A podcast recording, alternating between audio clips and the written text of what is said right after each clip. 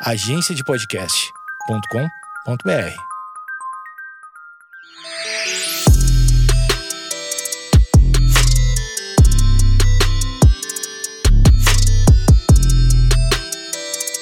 Olá, está começando mais um Vaginaria Podcast. Aqui você encontra conteúdo para libertar, acolher e divertir mulheres. Eu sou Feminiza, sigo sozinha, sigo em quarentena e esse é mais um episódio com um texto reflexivo para vocês sobre dependência emocional. Todos nós, habitantes do planeta Terra, no ano de 2019, somos fruto de uma construção de séculos que define o casamento como meta máxima a ser atingida na vida. Como tudo que faz parte da estrutura social patriarcal na qual estamos inseridas, o casamento tem o seu significado estrategicamente redobrado quando se é mulher. Eu posso afirmar no auge da minha consciência emocional, aos 26 anos, que todos os relacionamentos amorosos que eu tive na vida foram influenciados pelas princesas da Disney dos anos 90. A história era sempre a mesma. A mulher se encontrava em alguma situação miserável, da qual não era capaz de se desvencilhar sozinha, até que do nada aparece um príncipe sem conteúdo nenhum, eles cantam uma música na floresta e se apaixonam. Então ele passa a persegui-la assustadoramente e por fim resolve todos os problemas da sua vida com um beijo.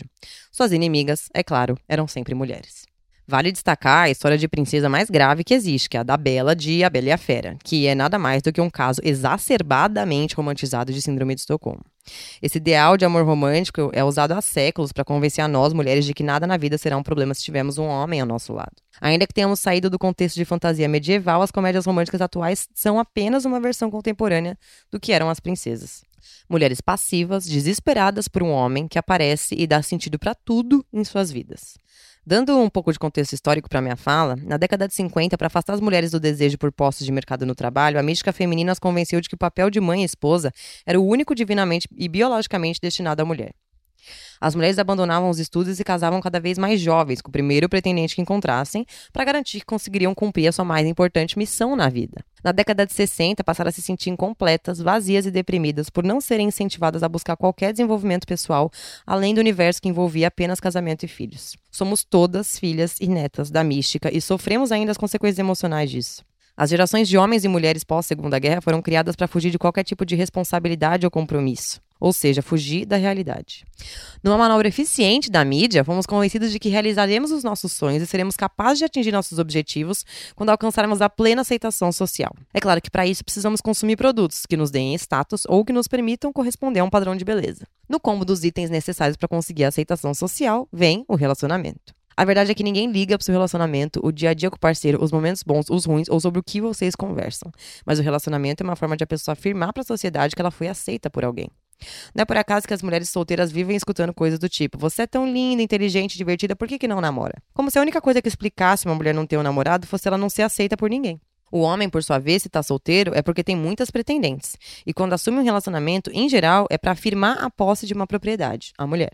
A febre das influenciadoras digitais caiu como uma luva para a economia da opressão de gênero. Diariamente, somos bombardeadas com imagens de casais perfeitos, com corpos perfeitos, em casas gigantes, no lugar mais lindo do mundo, vivendo férias eternas. Quem no mundo real permanece são e sendo influenciado por isso?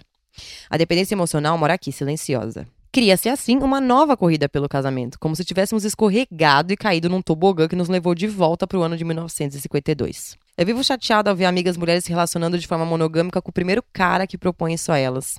Isso gera uma verdadeira epidemia de relações abusivas que nunca deixaram de ser normatizadas e aceitas socialmente como algo natural e imutável. Existe pouco questionamento sobre o sentido ou a saúde dessas relações, mas elas se sentem aliviadas por pelo menos terem uma relação e poderem afirmar para a sociedade que não estão sozinhas. Cada vez vejo mulheres mais jovens vivendo situações graves de violência doméstica porque acreditam que não possuem uma existência individual sem o parceiro. Por fim, quando falamos de relacionamentos heterossexuais, o homem se vê perdido sem uma mulher para lhe dizer o que fazer e o que não fazer. Já a mulher se sente incompleta quando não está executando seu papel de secretária emocional de um homem.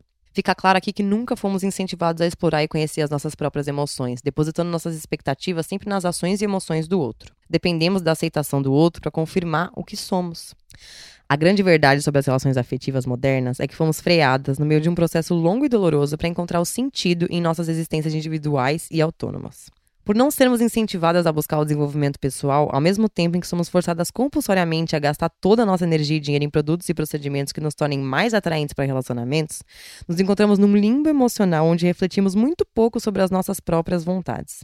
Quando seguimos esse fluxo, fica difícil não depender de um relacionamento, pois precisamos de um para poder depositar nossas expectativas em outra pessoa, e assim nos eximimos da responsabilidade de batalhar por nossas conquistas pessoais e enfrentar os desafios e dores que acompanham essas batalhas. O meu conselho para você, mulher, é conhece-te a ti mesma.